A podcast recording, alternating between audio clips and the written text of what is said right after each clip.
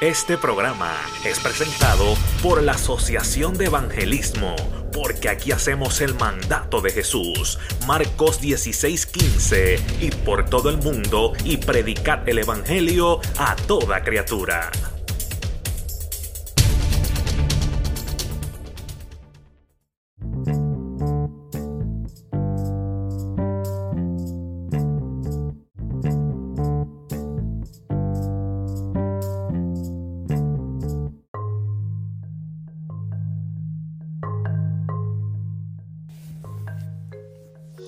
Hi, God bless you all. My name is Shanice Keyless, and um, for the glory and honor of God, me and you know my family, me, my husband, and my son, we uh, are assisting a church called Cornerstone United Pentecostal Church. Who the pastor, his name is Pastor Aaron Sizemore. I'd like to thank you know Victor Martinez for giving me this opportunity to be able to share a message with you guys that the Lord has given me um, I'm not gonna lie, this message is very, very simple and is very short. Um, but I hope it speaks to you guys today, just as it did to me. When the Lord gave me this message, me and my husband, we were going through a very difficult moment in our lives.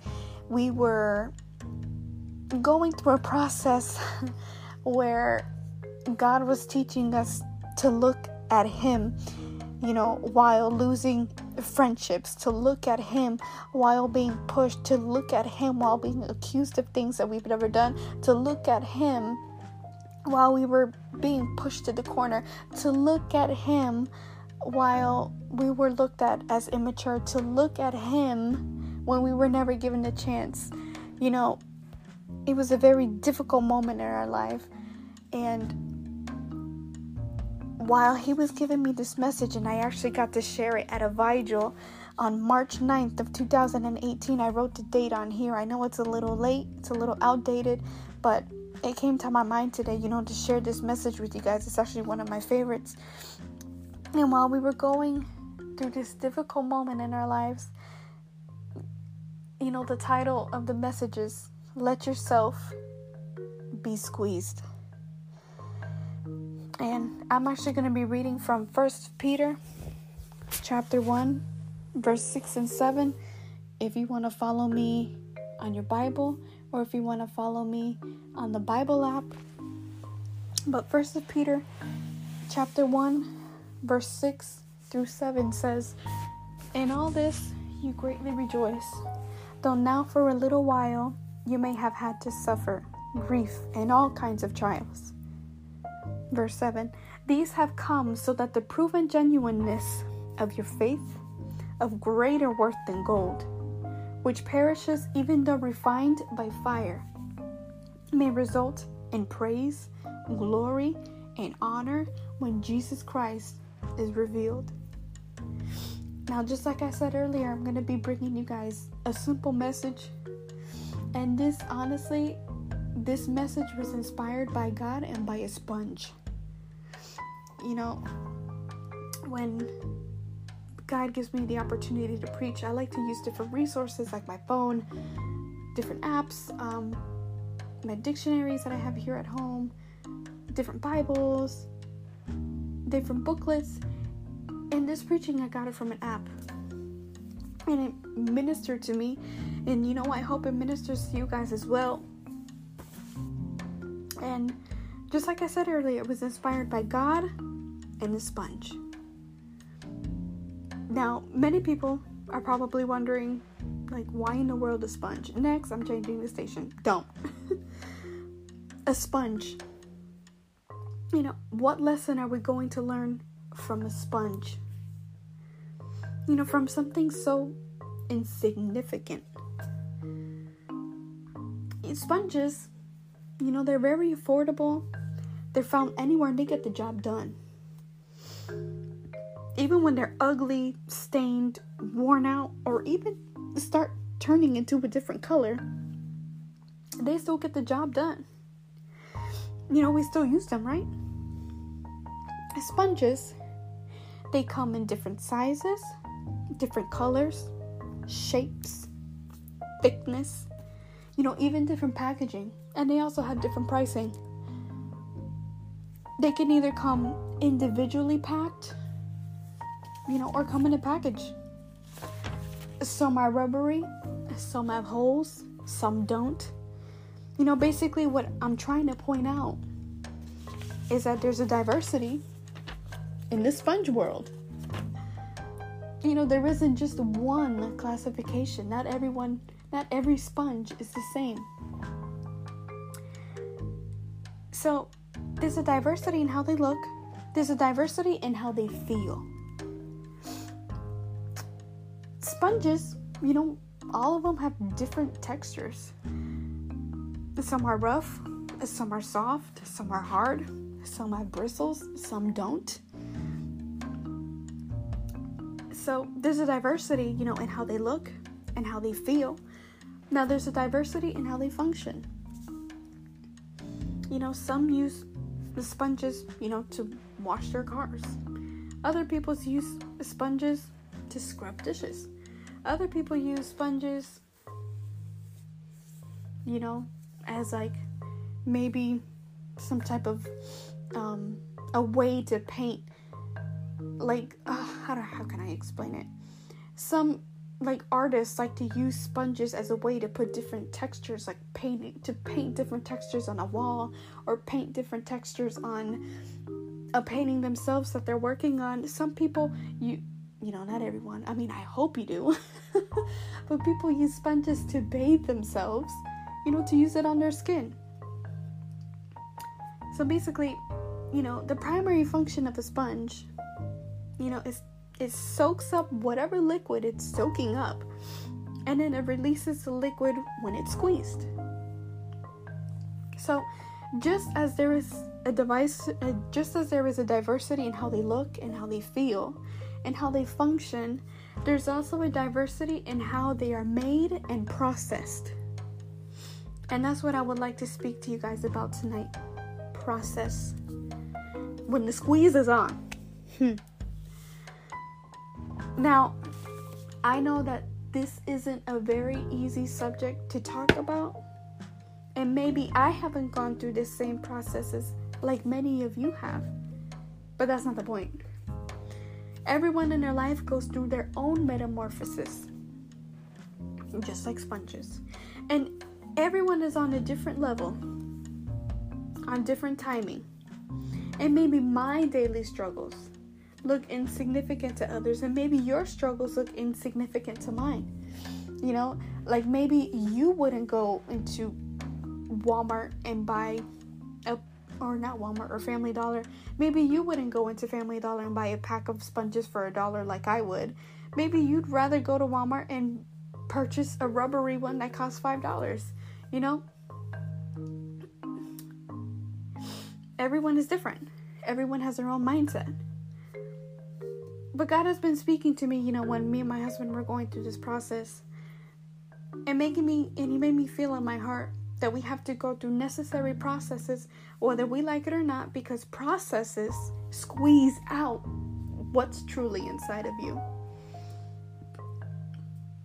Now, the word process has many definitions. One of them being a series of actions, of changes, or functions bringing about a result. Another definition is progress. In anatomy, it means outgrowth. How amazing is that? Now, we, his people, are like sponges. And I remember when I was, you know, speaking this word at the vigil, I brought different sponges. You know, insignificant by many, but valuable and useful before his presence. Just like Jesus was in Isaiah chapter 53. Now, whatever is around our surroundings, we absorb it. Food, clothes, music, relationships, books, conversations, etc. We absorb all of these things. Just like sponges, because all of these things they make us who we are. All of these things make up our mind, all of these things make up our decisions. It's part of our daily living. something that we have to deal with on a daily basis. And part of our daily living is growing, learning, experiencing. And these three things can't happen if there are any problems, if there isn't any loss, if there isn't any doubt, any arguments, confrontations, lies, mistakes, betrayal, unmotivation. You know, the list keeps going and going and going and going. You know, we can't grow, we can't learn, we can't function, you know, without processes. Don't always expect for things to be 100% and perfect. And that's what, what my deal was. There came a moment of time before we started going through this process where God was opening doors after door after door after door for me and my husband to go out and minister in, in, in music, you know, for the glory of God.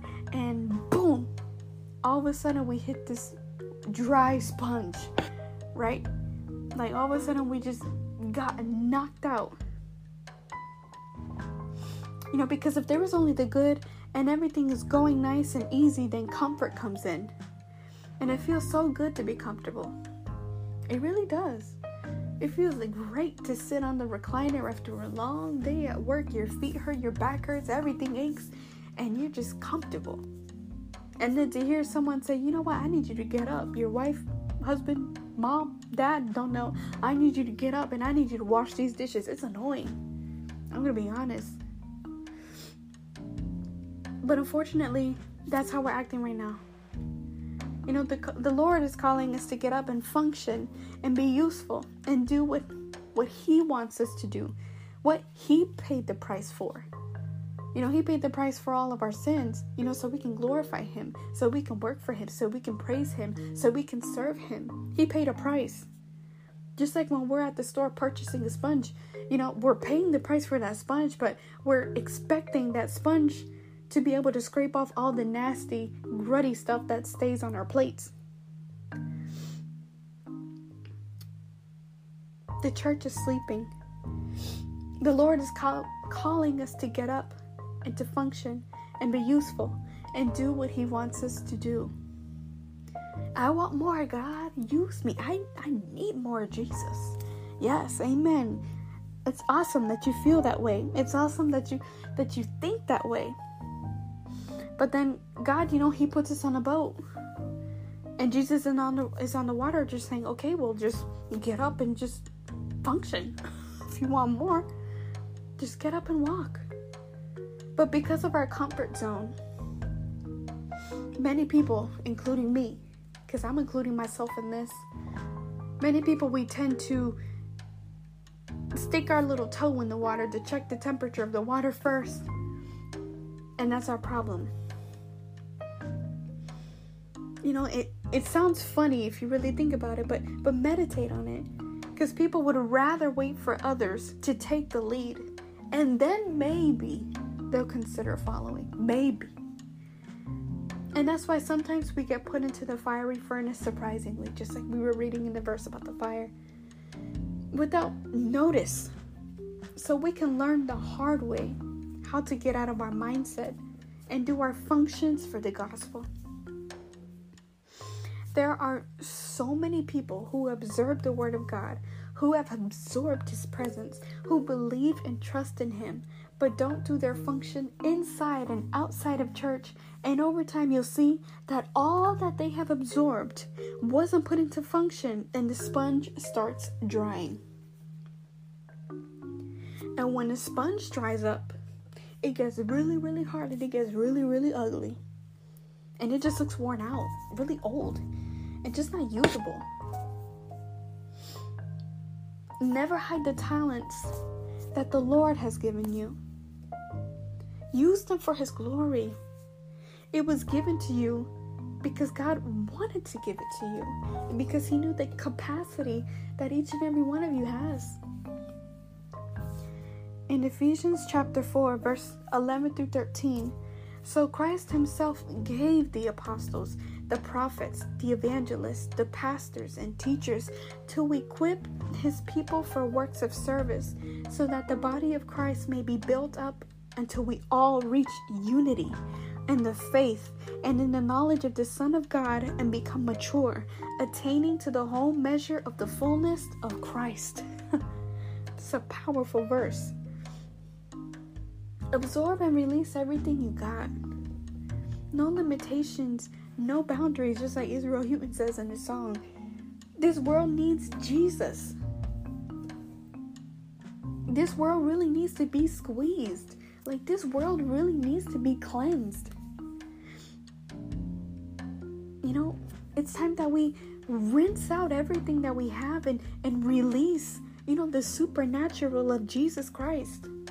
There are sponges or quote unquote people out there that are stained, that are torn, that are worn out, that are all grimy and slimy and need to be rinsed with the blood of Jesus Christ and need to be healed with the power of the Holy Spirit and need to be forgiven and need to be washed. But if what you decide to absorb, what but what if you decide to absorb from your surroundings is laziness, bitterness, greed, hatred, bad attitudes, bad habits, forget it. Then the squeeze will only bring out a stench it will attract bacteria. My grandma, she scolds me constantly, constantly, constantly about not rinsing out the sponges after I've used them to clean the dishes. Because she tells me time and time again if you don't rinse out that sponge that's been filled with bacteria, filled with nasty food, filled with paint, filled with whatever it is you use the sponge to wipe off the floor, whether it's milk or whatever it is that you've used that sponge for, it's gonna reek. It's gonna stink. And you know what? My grandma is right. Because there have been occasions where the sponges just stink. They just stink. Whatever is in the sponge, or should I say, whatever is in us, will be what comes out. If we have bad attitudes and negative thoughts, forget it. Then the squeeze will bring out angry and hateful words and actions that do not bring God glory or honor. However, if we spend time being filled, being absorbed with His goodness and grace, then the squeeze, whenever we go through the process, will bring out good things like love, joy, peace, patience, and other fruits of the Spirit listed in Galatians chapter 5 verse 22 to 23. Now, I don't know if you guys knew this or actually have noticed, but when a sponge is already filled with whatever liquid, in this case we're going to say with clean water, it won't soak up other things. Let me say that again. When a sponge is already filled with clean water, it won't soak up other things. So we have to aspire to be so full that we won't have the desire to soak up what's bad. When we are filled with the Holy Spirit, filled with His Word, prayer warriors, then we are filled with His grace, with His goodness, His love, His patience, and His joy. When we have these attributes in the squeeze and the process comes into our lives, we will rejoice and say, You know what? The joy of the Lord is my strength. and we'll smile for what is to is for what is to come, just like the virtuous woman is in Proverbs. People think that processes convert you into a beggar. And you know what? And if it converts me into a beggar for me to, you know, to beg for God, God help me, help me, help me, help me get through this, then so be it. Process is progress. Remember that. No matter how much it hurts when I was going through this difficult time, me and my husband, you know, God, He was showing us, you know, I'm to put you through this because I need to form you, because I need you to function. I need you to start praying more. I need you to start believing more. I need you to stand firm more. And the more it hurted me, the more I worshiped. The more God was teaching me, you know what, be grateful. Even though you're losing these friendships, even though all these accusations, even though all this jealousy, even though you're wrapped up in this lies, you know what, I want you to be grateful. I want you to do it because you're grateful about the circumstance. When I was writing this message, God spoke to me and said, You know what? Even though the squeeze is on, listen, the glory is on as well. Be like a sponge. Allow for God to grab you, to dispense the soap onto you, and let Him spread the soap on you for a little bit. Let Him just spread, just let Him just soak you up with His presence. Then allow Him to dive you into water to get cleansed and function how you were supposed to. Don't turn yourself into a nasty, decaying, hard sponge. He paid a price for you. He gave you one opportunity. He gave you the tools. Don't, don't, how do I say it? Don't die in the midst of your process, no matter how hard it is. Function, absorb, rinse. Let yourself be squeezed. Now, I'm going to leave the message up to here. I hope, you know, God spoke to at least one person. That's all that matters to me. I know the Lord, He spoke to me when He was giving me this message, and He spoke to me again just reading it to you guys. I hope you guys have a good night and keep me, Shanice, and my husband Angel in your prayers and, you know, for guidance and to let God, you know, squeeze whatever He needs to squeeze out into our life so we can keep on going, so we can keep doing His will, for strength, for protection. I'd like to thank Victor again for this opportunity, and I hope you guys enjoyed the message. Remember, let yourself be squeezed.